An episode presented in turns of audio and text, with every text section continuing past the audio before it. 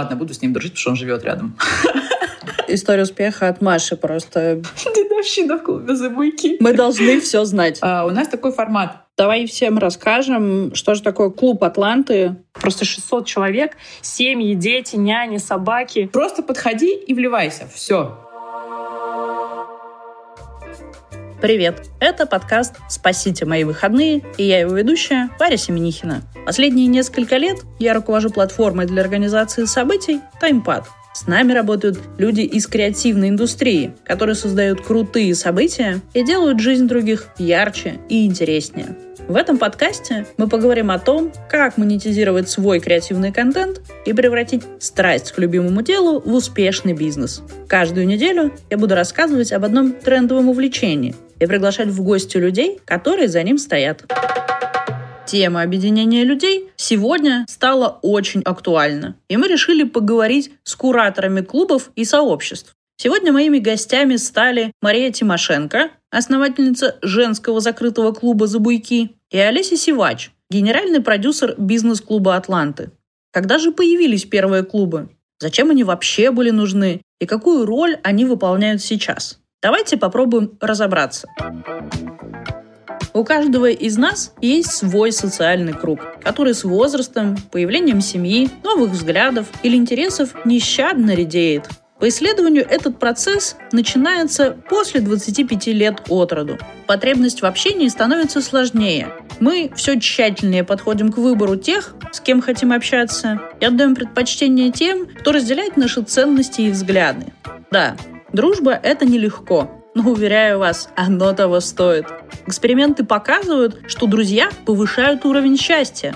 Если кто-то, кто вам приятен и с кем вы часто общаетесь, счастлив, это чувство передается и вам. Кроме того, крепкие социальные связи полезны и для здоровья. Они снижают риск ожирения, гипертонии, когнитивных нарушений и других недугов. Поговорим с основательницей клуба «Забуйки» Марией Тимошенко. Где и как искать друзей, если ты взрослый клубы. Клубов вообще стало много. Клубы — это классно. И про клубы клево было бы рассказать. Есть ощущение, что клубы как раз появились во многом как ответ для жителей больших городов, потому что после 30 тоже хочется искать друзей. Как ты думаешь, почему с возрастом искать друзей становится сложнее? И вообще, согласна ли ты с этим утверждением? Слушай, становится реально сложнее, э, потому что меньше свободного времени, больше работы, семья, дети, и все куда-то поотваливались. Вот реально сложно сохранять дружбу, когда вы не видитесь. Ну, то есть, как бы она есть, но она, ну, она не такая активная. То есть, а хочется же как бы видеться, там что-то как-то время вместе проводить. Насколько важно, чтобы все разделяли что-то, какие-то единые установки, или в целом как раз вот то, что ты говоришь, там какая-то территориальная близость, это ключевой фактор для объединения людей? Ну, мне кажется, ценности важны, конечно, потому что сложно как бы дружить с человеком, потому что он просто живет рядом, например, ну там, не знаю, он, но он думает по-другому, да, когда ты там такой, блин, это что происходит? А он такой, да все нормально. Такой, ну ладно, буду с ним дружить, потому что он живет рядом. Но нет. Тут как бы ценности, конечно, важны. На самом деле очень сложно найти людей, когда ну, сойдется вот это вот все вместе все, как бы ты хватаешь его и держишь за него до последнего.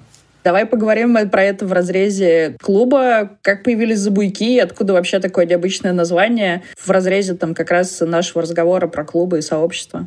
Короче, я была в декрете. И потом, когда декрет закончился, то есть я такая, все, у меня уже второй ребенок вырос, мне нужно вспомнить вообще, как я до детей собирала людей. Вот как я всю устраивала эту тусовку. Мне нужно вот это все опять начать делать. У меня есть какая-то аудитория, у меня есть какие-то знакомые.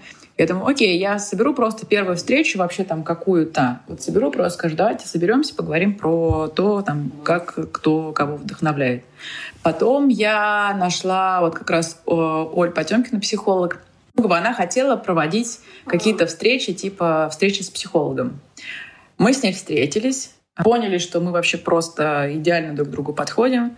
А, и я стала делать с ней вот эти вот э, психологию подвинчик. Потом мы начали куда-то ездить. Мы поехали в Питер, мы поехали в Берлин, мы поехали в Барселону. А, и вот это вот все начало нарастать, начала проводить какие-то нетворкинги, еще какие-то встречи, лекции. А, и потом в какой-то момент я думаю, блин, мне нравятся эти люди, которые со мной тусуются. Зачем мне кто-то еще? Я могу сделать клуб, где будут вот эти классные люди, и я буду всю тусовку делать для них. И такие девчонки, отныне мы за буйки, у нас готовое расписание, тусуемся все вместе. Э, все это стоило вообще какие-то копейки сначала, там типа 500 рублей в месяц. И э, мы набрали первые 100 человек, э, и вот, собственно, как бы клуб начался вот с этих 100 человек. То есть те, кто постоянно ходили на встречи, кто путешествовал с нами, они сразу пришли к нам просто в клуб. Почему за буйки? Мы вроде как правильные и хорошие, но мы чуть-чуть хотим э, нарушать правила, хотим чуть-чуть быть смелее.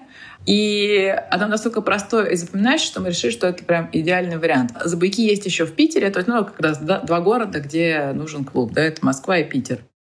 Ты говорила про первые 100 участниц. Был ли какой-то отбор? Всех ли брали? Вообще любой ли мог попасть в клуб? Как это поменялось со временем, возможно? Сколько вас сейчас? Все, кто был на наших мероприятиях, все, кто с нами куда-то ездил, мы были в них уверены, и мы, собственно, сказали, что кто хочет, вступайте. Потом уже э, мы через какое-то время добавили, что нужна рекомендация участницы клуба, и мы брали по рекомендации. А потом, когда клуб начал уже расти, мы решили, что нужно вводить более строгую систему. И сейчас нужно а, заполнить большую анкету для того, чтобы вступить. Хочется, чтобы ты приходил на мероприятие или ты куда-то поехал, и ты знал, что там будут классные девчонки. И мы всегда говорим, не нужно вот просто слепо идти к нам, не нужно вот прям заполнять анкету. Сходите на открытое мероприятие, посмотрите на нас, посмотрите, кто мы, что мы, подходит вам вообще такой формат. И тогда будет понятно, нужны мы вам или нет. Хочется сохранить вот эту атмосферу, и как раз для этого нужен этот отбор, и он довольно жесткий сейчас, но он позволяет нам сохранить нашу атмосферу. Классно рассказываешь. Мне кажется, просто у многих возникнет вопрос, ну а как же деньги? Ну потому что любое событие должно там себя окупать. Как же сделать так, чтобы экономика-то сходилась? Потому что, э, может быть, многие организаторы хотели бы кому-то отказывать в участии, но они чаще всего с этим соглашаются, потому что они переживают за собственный доход. Слушай, сложно, да. Сначала какая-то часть э, закрывалась подписками, какая-то часть закрывалась мероприятиями. У нас же очень мало бесплатных мероприятий. То есть ты платишь вот эту подписку, и у тебя есть там три мероприятия бесплатных в, причем там в два месяца, да, скажем. А остальное все платное. Сейчас мы уже вышли на то, что большая часть, точнее вся покрывается подписками, а уже прибыль — это уже все, все вот мероприятия платные. Вот сейчас таргет закрылся, и мы боялись, что ну, будет все очень плохо, потому что новых подписчиц нету, новых э, девчонок нету. Короче, у нас очень маленький отток участниц случился. Вот прямо сейчас, когда как раз есть вот это вот свое какое-то комьюнити, когда все понимают, что вот они все свои, а никто никуда не уходит. Ну, то есть мы еще и ввели помесячную оплату, наконец-то, которую мы все боялись вводить. Наконец-то ввели ее. И сейчас у нас какой-то просто минимальный э, отток, минимальная отмена подписок. И мне кажется, вот э, нужно не бояться делать, и, все будет хорошо. История успеха от Маши просто. Не бояться делать, и все будет хорошо. Не бояться делать, да, и делать хорошо. Это отличный план. А что можно спрашивать людей, как понять вообще, матч у вас случается или нет? Потому что не все, наверное, так хорошо разбираются в людях. Может быть, у тебя есть какие-то практические советы в этом месте? Слушай, ты знаешь, на самом деле люди, которые вам не подходят, они отваливаются не нужно бояться, что вдруг придет кто-то не тот.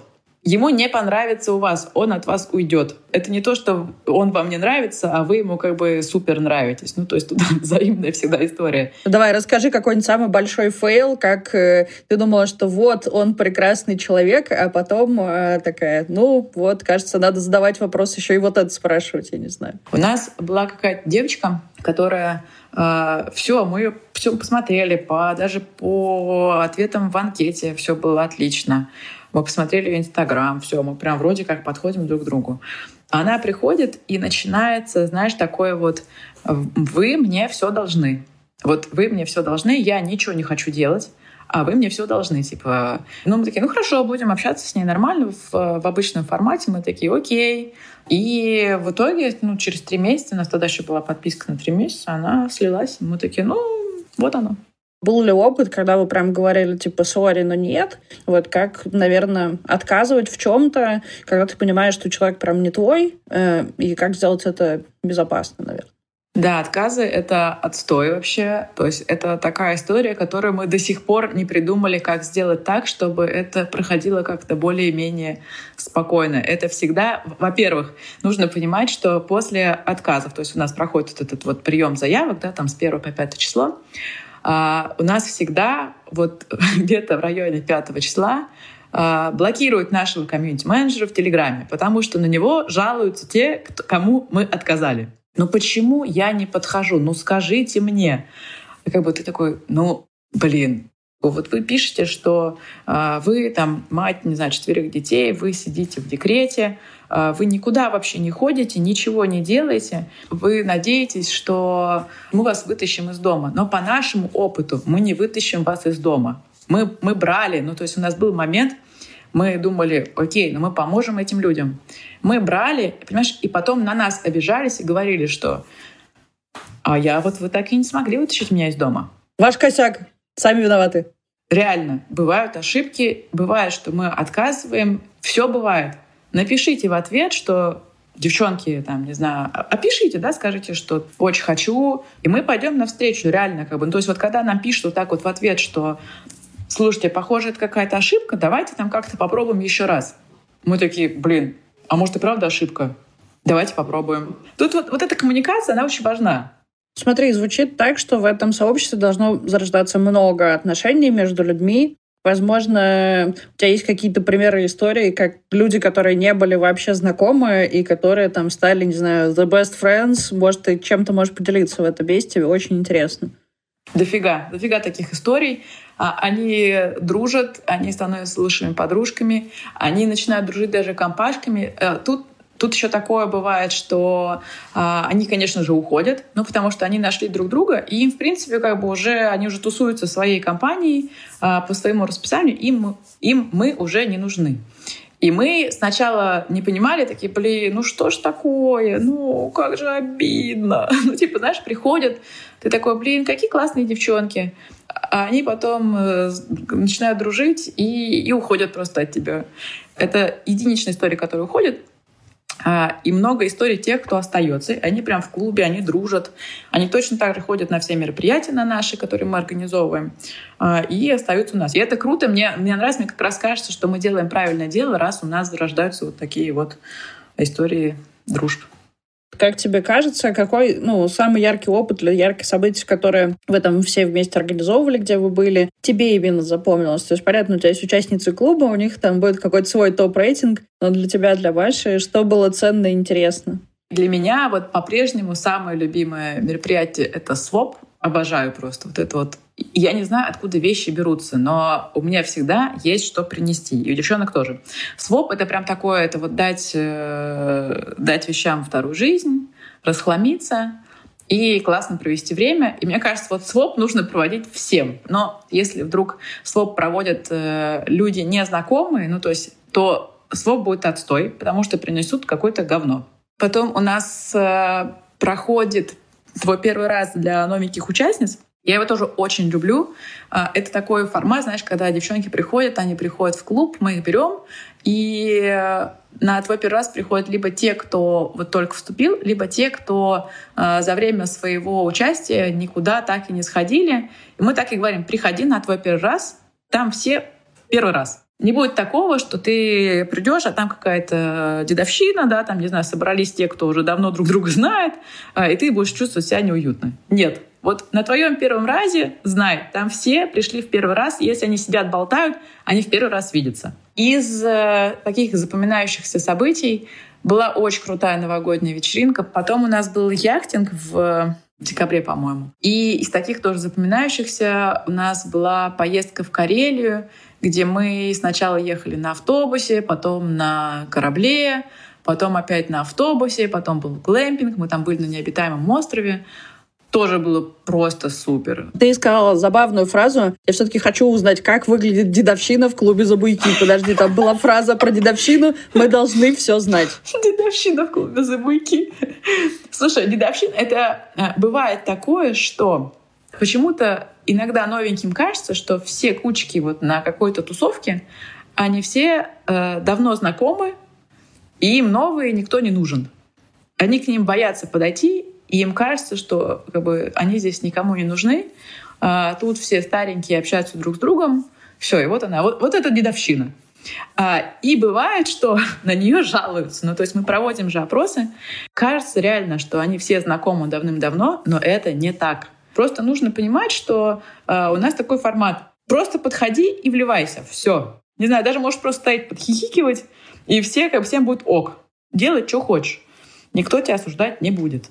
Но вот некоторые боятся, и, и им кажется, что в клубе дедовщина. Слушай, а как тебе кажется, можно ли быть участником ни одного клуба и сообщества разом? Потому что, мне кажется, мы же все многогранные лица, и вообще у нас есть разные интересы. Вот есть ли люди, или там, насколько вы поощряете, говорите, да, это классно, или нет, только с нами? Конечно, поощряем. Это реально интересно, это круто. Постоянно в, в чатах советуем какие-то там другие, если есть какие-то вопросы. Например, кто-то поехал в Сочи, говорят, что там делать? Мы говорим, слушай, в Сочи есть очень прикольные ребята, вот вступай к ним в, в чат и ходи на их тусовки. Тебе они понравятся, будет все супер.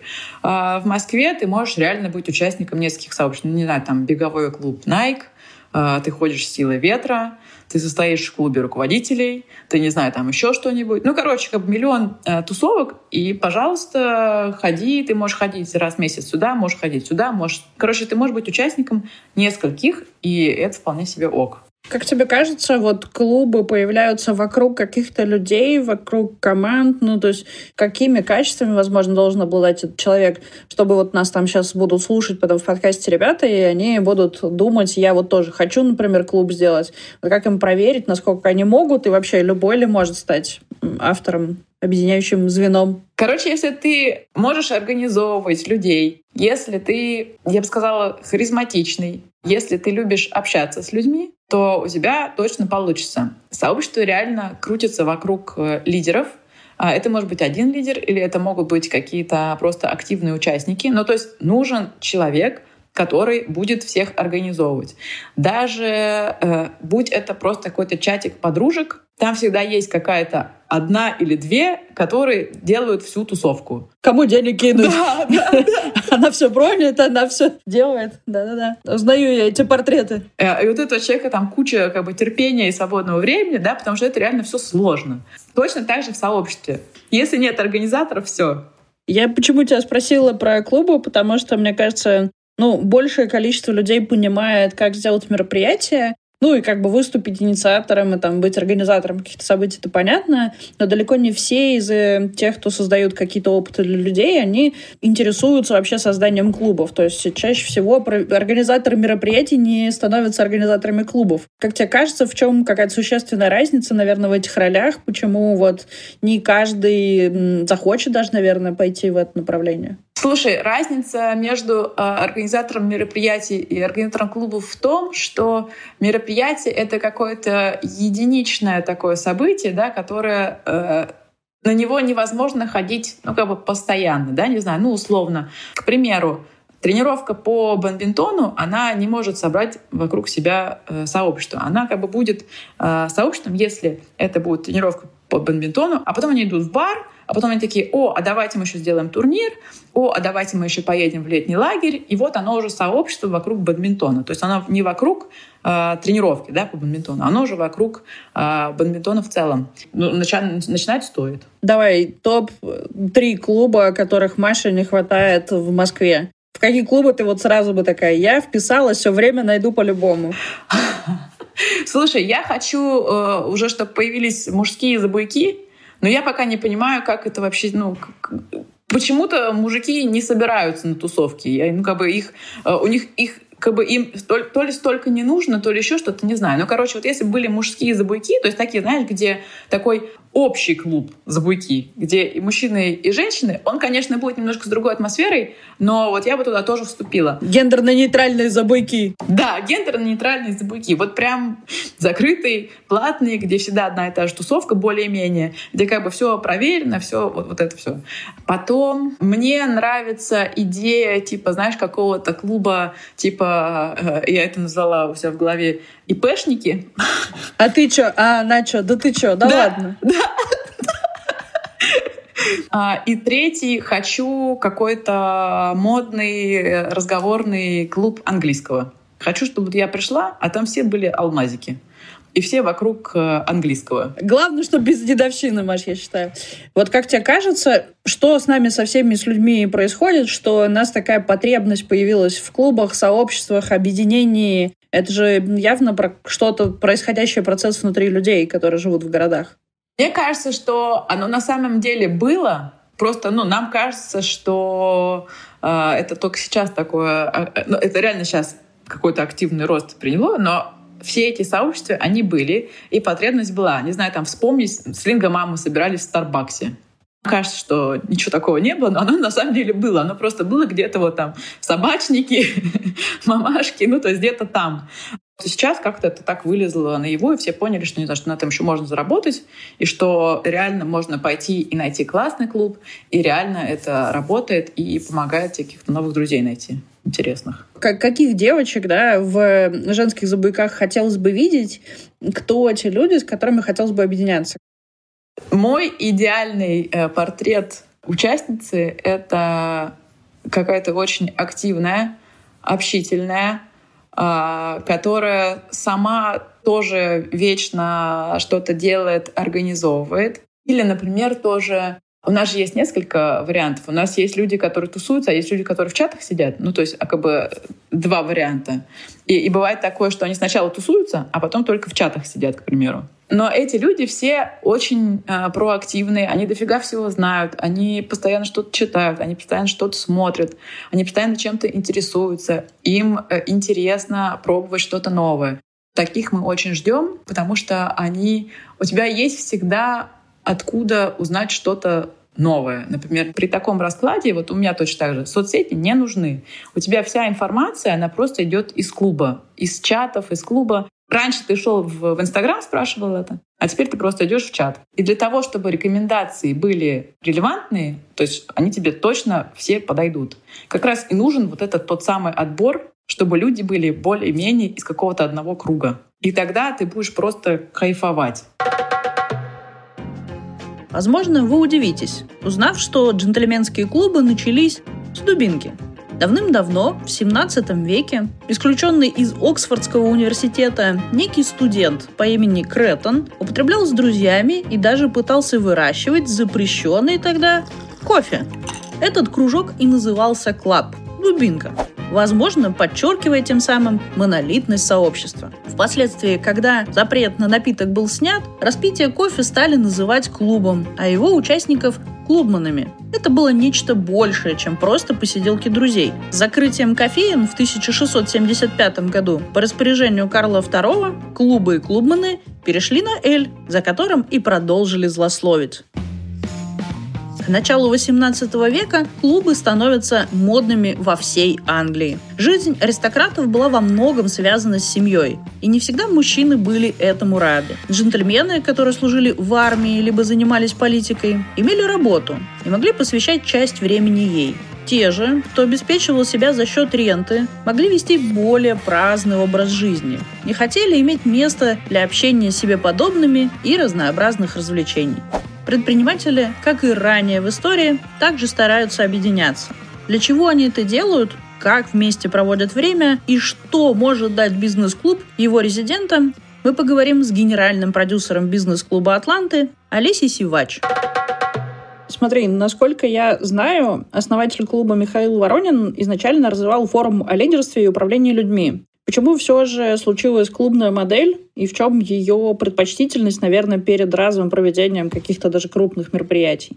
На самом деле, а, если говорить про наш опыт, бывают в жизни каждого человека такие проекты или идеи, которые вот ты тащишь, тащишь, тратишь много сил, энергии, в общем, все туда, и в какой-то момент ты понимаешь, что действительно очень много а, энергии а, и времени инвестировано, а тут э, где-то вот рядом сам по себе, можно сказать, практически развивается проект очень легко, знаешь, очень естественно, его подхватывают люди, люди а, еще и говорят, а давайте, а давайте мы будем встречаться чаще, а давайте вот мы что-то здесь придумаем. И вот э, как-то так параллельно форуму э, клуб, он, э, ну, можно сказать, да, сам по себе грубо говоря, развивался, развивался легко, и получилось так, что мы в какой-то момент просто развернули всю команду в сторону клуба, и когда поняли, что действительно э, этот проект, э, он э, имеет место быть, он очень оказался ценным для резидентов, для предпринимателей, и мы начали идти в ту сторону и начали делать клуб уже всей большой командой, которая делала и форум, и клуб. Давай всем расскажем, что же такое клуб Атланты, кого там ждут, сколько вас сейчас. Немножко расскажи про сам проект. Клуб — это сообщество, это комьюнити для предпринимателей э, и для топ-менеджеров крупных корпораций. Э, при этом у нас есть критерии для входа, конечно же, для предпринимателей с оборотом от 60 миллионов рублей в год и для топ-менеджеров с оборотом э, от 5 миллиардов. Плюс у нас есть много разных неформальных критериев, которые мы смотрим при входе в клуб. Это и то, как человек ведет бизнес, и что он делает, и насколько долго он в бизнесе, какой у него опыт, а какие у него ценности. И знаешь, есть еще такое понятие, как вот наш человек. У нас есть такая команда, э, в общем, ребят, которые как раз-таки являются носителями ДНК Атланта, мы их так называем. И они как раз на входе определяют, вот человек наш или не наш. Если наш, мы уже дальше вместе продолжаем наше э, увлекательное путешествие. Если не наш, то, э, ну, к сожалению, да, отказываем в, в, в участии в клубе. Ну и плюс там еще, конечно, формальные признаки тоже э, имеют большую роль. Как люди узнают про сообщество, как они туда попадают. Как я понимаю, изначально это были какие-то друзья Михаила, и потом как-то случилось расширение этого круга. Да, да. Э, изначально, э, конечно, когда Миша э, начал эту идею реализовывать, он начал собирать своих людей, которые были в его круге. Вот. И из таких, в общем, людей появилось у нас целых пять групп по 8-10 человек. И когда я пришла как раз-таки в клубе, нас было там 54 человека. Ну, в основном это, конечно же, рекомендации. Это когда наши резиденты рассказывают другим предпринимателям, они приходят в клуб. И это вот наш сейчас по факту основной канал, через который узнают э, о клубе. Э, это первое. Второе, ну, мы периодически проводим там и поддерживаем культуру таких а форумов, то есть мы проводим большие мероприятия, вот типа «Сила окружения» у нас была, например, в сентябре, в октябре, э, из которых тоже можно узнать про наш клуб, про нашу атмосферу, культуру, про то, что мы делаем, ну и так далее. Плюс у нас есть открытые мероприятия, где мы, знаешь, вот как бы немножечко приоткрываем дверь в то, что у нас происходит, да, и даем возможность э, тоже посмотреть, а, а как у нас, а какие у нас люди, а про что мы говорим, кто у нас спикеры и так далее. То есть тоже у нас там раз, э, два раза в месяц проходят вот такие открытые мероприятия. Если говорить вообще про нашу миссию, то мы про то, чтобы развивать предпринимательство, вообще, в принципе, его популяризировать, да, рассказывать вообще, кто такой предприниматель, а почему круто быть предпринимателем. Вот в поддержку этой миссии мы даже проводили проект «Атланты в школах», где приходили в школы, рассказывали детям, кто такой предприниматель, предприниматель э, и вообще чем он занимается. И ролики снимали, и статьи писали, и, в общем, и разные у нас были выпуски на эту тему, где мы через резидентов рассказывали про предпринимательство. Популяризация предпринимательства — достаточно благородная, классная миссия. Вообще супер, что кто-то этим занимается. Интересно, почему для решения этой задачи вот такой формат клуба хорошо подходит. Ну, то есть, эм, возможно, какие бонусы, наверное, получаются да, из объединения людей, они вместе сильнее? Что, что еще? Это как моя гипотеза, почему может там объединяться да, люди. Наверное, основная причина объединения — это вот э, проблема одиночества, да, мы ее так для себя называем, когда человек становится предпринимателем, он вдруг ощущает, что он э, вдруг остался один, рядом с ним нет никого. Даже чаще всего еще его и не поддерживают э, близкие, родные. чем это вообще человек собрался заниматься? Плюс ко всему, когда он начинает немножечко заниматься предпринимательством, то э, он вдруг еще остается один, потому что все там одноклассники или одногруппники или кто-то еще, они, ну, чаще всего э, обычно рядом в окружении с таким человеком предпринимательством не занимаются. И поэтому он не понимает, кому ему пойти, с кем ему посоветоваться, э, в общем, где взять опыта, где взять экспертизы и так далее, и так далее. И тут э, как раз-таки вот эта вот история с тем, что ты оказываешься один на вершине, неважно там, какого уровня у тебя бизнес, и ты не понимаешь, а с кем тебе можно вообще поговорить на какие-то темы. Потому что тебе же нужно быть всегда э, ну, молодцом, то есть ты приходишь там в, в свою компанию, в свою команду. Естественно, ты должен быть бодрым, веселым, красивым, с хорошим настроением, знать, куда, куда мы идем, знать, ну, не знаю, ничего не бояться, да, вот, то, то есть как бы ты должен держать вот эту вот, э, мы называем это маской, да, вот чем-то, что, что-то такое, что вот ну, принято. Не знаю, мы приходим домой, тоже, скорее всего, мы часто не выносим все проблемы в дом, да, мы как-то пытаемся сами их решить. И так далее, и так далее. И получается, что нет места э, такого, знаешь, где ты можешь рассказать вообще, а что с тобой на самом деле. Мы решили создать такое место, мы называем это место силы, э, силы развития предпринимателей, где ты можешь действительно в кругу равных тебе людей, такие же предприниматели, которые понимают твою боль, и вот ты можешь в, так, в, в кругу поделиться, получить поддержку, получить инсайты, получить какое-то, знаешь, расширение своих вообще границ, масштабов э, и понять, что есть варианты решения, как-то наполниться и дальше вот двигаться на, на своем пути, не сдаваться, потому что, ну, мне кажется, отличие предпринимателей в том, что они точно не сдаются ни при каких обстоятельствах. Хотелось бы больше узнать про внутреннюю жизнь, как это происходит. Это онлайновые встречи, офлайн встречи. Мне кажется, сейчас еще после пандемии много кто делает всякие смешанные форматы, да.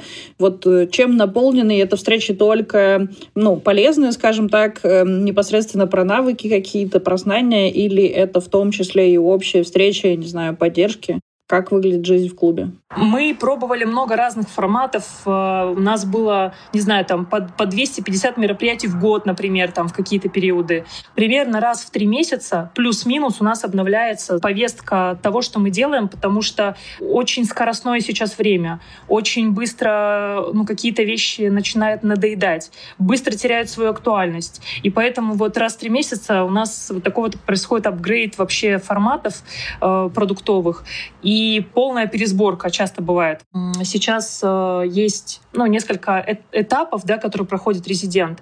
Первый этап э, — это адаптация э, резидента внутри клуба. И, конечно, ну, там есть много разных форматов, которые позволяют это делать. Да, например, у нас развита культура, допустим, бади среди резидентов, когда сами резиденты э, помогают включиться в работу, помогают найти решения, инструменты, делятся своим опытом. Там у нас есть, например, онбординг, где мы полностью вообще погружаем резидентов в ту культуру и в то, что делает э, клуб, чтобы максимально взять те возможности, которые есть внутри. А вторая история — это мероприятия. А, здесь очень много разных мероприятий, они проходят как в офлайне, так и в онлайне. Есть э, мероприятия, направленные на обучение, например. Это какие-то мастер-классы.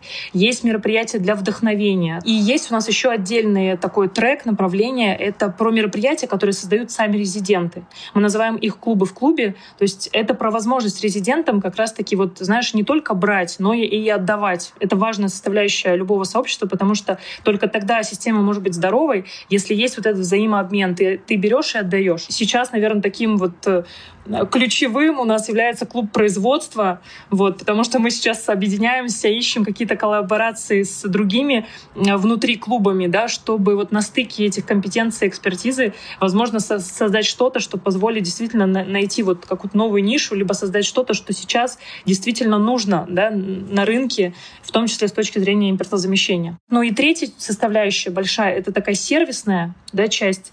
У нас есть э, в команде такие главные люди, мы, э, это комьюнити-менеджеры, которые как раз-таки помогают решить э, запрос резиденту, которые ну, помогают знакомиться с тем резидентом, который поможет, например, решить какой-то вопрос. Э, ребята там оперативно всех мэчат, знакомят и так далее, и так далее. Вот это как раз-таки возможность да, найти точечно людей и точечно решить свои запросы очень быстро. Кажется, из того, что ты говоришь, для того, чтобы решать какие-то точные задачи, у тебя, с одной стороны, должно быть очень много людей, там много компетенций, достаточно широкий круг. С другой стороны, для того, чтобы поддерживать вот это единство, клуб тоже не может быть супер многочисленным. Как вы решаете этот вопрос с тем, что хочется иметь э, как бы какой-то широкий клуб, да, представительство, какую-то большую команду, большое количество единомышленников, и в то же время для того, чтобы была большая связанность, э, ну, как-то мы ограничиваем, выбираем не всех, валидируем в клуб, наверное, объединяем, да, ты еще упомянула, что когда ты приходила, у вас было 54. Сколько же сейчас тех, кого вы считаете резидентами клуба, да, сколько этих людей в этом сообществе? Да, спасибо, крутой вопрос, потому что это ну, не, не, не просто вопрос, это еще на самом деле тоже для нас э, такой некий челлендж, который мы сейчас решаем. Да. Самой важной такой болью при росте клуба, и это была боль и нашей, и резидентов, то есть мы ее обсуждаем, ну, э, не, не поверишь, как бы каждый месяц практически, это то, что мы э, через рост можем ну, там, потерять вот эту нашу атмосферу, нашу кулуарность и так далее, и так далее. Мы вместе с резидентами эти вопросы всегда вот обсуждаем, решаем, а что мы можем сделать, чтобы все-таки это не потерять, потому что это вот наша такая, ну, как нам кажется, одна из ключевых э, моментов, да, которые, нам, которые у нас хорошо получается делать. Мы это решаем сейчас через разные форматы, э, кулуарные, небольшие, пир-ту-пир, мы это называем, такой пиринг для людей э, на 8, 10, 12 человек. А, то есть наша задача еще и а, не только там, имея мероприятия большие, где мы собираем всех ребят, еще и создавать внутри маленькие-маленькие, скажем так, такие кросс-знакомства на разные форматы, по разным отраслям, а, на разные темы, которые позволяют как раз-таки людей друг с другом знакомить и вот ощущать вот эту кулуарность, и ребята нам с этим очень сильно помогают.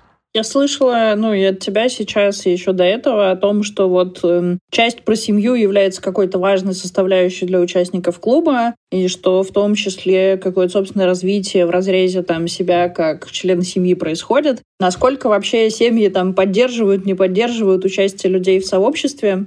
Насколько фэмили форматы, фэмили встречи там распространены у вас? Как это влияет вообще на атмосферу, то, что вы говорите не только про самого человека, но и про его семью, наверное, про его близких. Мы в какой-то момент поняли, что к нам приходят э, предприниматели, у которых э, вот в ценностях, ну, понятно, на первом месте обычно развитие, а на втором месте семья. То есть так получилось, что там средний портрет э, нашего резидента — это вот многодетный отец, который, у которого действительно в ценностях семья. И это на самом деле круто, потому что вот из этого в том числе, да, и где-то создается повестка, где-то форми, ну, продолжает формироваться наши ценности внутри клуба. Потому что э, вот э, у нас сейчас есть такое ключевое мероприятие один раз в год э, в конце августа, это последние выходные августа, мы проводим такой большой семейный день, Family Day. Мы вместе выезжаем за город э, семьями. Вот в прошлом году у нас было, например, 600 человек. Просто 600 человек, семьи, дети, няни, собаки приехали, и, и мы, соответственно, вот три дня проводим вместе, да, практически. И это правда магия, потому что когда ты приезжаешь с семьей на какое-то мероприятие, ну, ты точно настоящий в этот момент, потому что ну, ты не можешь, ну, никого из себя в этот момент играть, потому что вот э, рядом с тобой есть твоя семья. И это круто, потому что на, настолько другие, вот другой уровень и качество отношений становится в этот момент. Плюс мы а, еще Помимо этого сделали внутри клуба э, тоже клуб, назвали его Атланты Junior. То есть у нас есть отдельное направление, где дети атлантов тоже встречаются в разных форматах, чему-то обучаются, где-то знакомятся, где-то друг друга поддерживают, что тоже помогает, знаешь, такому э, ну, интегральному развитию вообще предпринимателей. Потому что вообще, если посмотреть на нашу повестку клуба, э, изначально наша идея, она про э, развитие человека во всех областях. Это не только про бизнес. То есть это э, это, это и, и про тело, и про дух, и про семью, и про себя, потому что только так, нам кажется, можно, да, ну, знаешь, э, в балансе э, двигаться, развиваться, вот, и и быть счастливым, наверное, так. Очень интересный подход. Я, насколько знаю, что у вас есть офис, у вас есть э, штаб атлантов возле Кремля. Может быть, ты можешь дать совет другим организаторам клубов и сообществ, вот в какой момент площадка, хорошая база, когда она там уже жизненно необходима, и когда вообще стоит об этом задумываться, как понять, что вот э, какая-то такая база, штаб нужен сообществу или клубу? Во-первых, очень важно посмотреть на экономическую составляющую этой истории, на, насколько, насколько, ну, правда, там, мы, мы можем, да, с точки зрения нашей фин-модели, э, ну, это себе позволить, это точно. Во-вторых, э, мне кажется, что когда наступает какая-то, знаешь, критическое какое-то число, для нас это было, наверное, знаешь, это было 200 200-250 человек примерно, мы поняли, что да, у, нам уже нужно место. А еще же вопрос найти свою площадку, где ну, люди будут чувствовать дух, атмосферу. Мы такие ребята очень офлайновые. То есть мы, мы про то, чтобы потрогать, э, обняться. И для меня важно вообще, в принципе, вот кайфовать и любить вот то, что ты делаешь. Мне бы хотелось спросить тебя в завершение, да, как, как бы самая удивительная вещь, чему тебя научили другие люди в этом сообществе? Ты знаешь, я думаю, что вот лично, если брать мой опыт, а, я всегда была таким человеком, которая а, всегда совсем умела справляться сама. А, и атланты научили меня знать, что у тебя всегда есть поддержка. У тебя всегда есть кто-то, кто тебя э, поддержит, обнимет, поможет, скажет. Не знаю, и когда я слышу э, от резидентов э, слова поддержки, или просто кто-то подойдет, тебя обнимет, э, или скажет, Олесь, да не переживай, да мы вместе сейчас вообще все сделаем, сейчас мы вообще все, все, все справимся, я понимаю, что я не одна. И это на самом деле обалденное чувство, потому что для меня оно было раньше незнакомо. И поддержка, да, это, наверное, вот то, что сейчас мне первое пришло много, конечно, наверное, всего. Это классно, просто я о нем подумаю. Большое тебе спасибо. А, но вот поддержка — это, да, ключевое. После этого выпуска хочется сказать «Объединяйтесь». Вместе все становится интереснее. Надеюсь, вас вдохновил этот выпуск. Если вы хотите организовать собственный клуб, проводить его встречи или другие события, то всегда можете сделать это через таймпад – Ссылку на регистрацию на платформе вы можете найти в описании выпуска. Подписывайтесь на наш подкаст, ставьте звездочки и сердечки. До встречи на следующей неделе.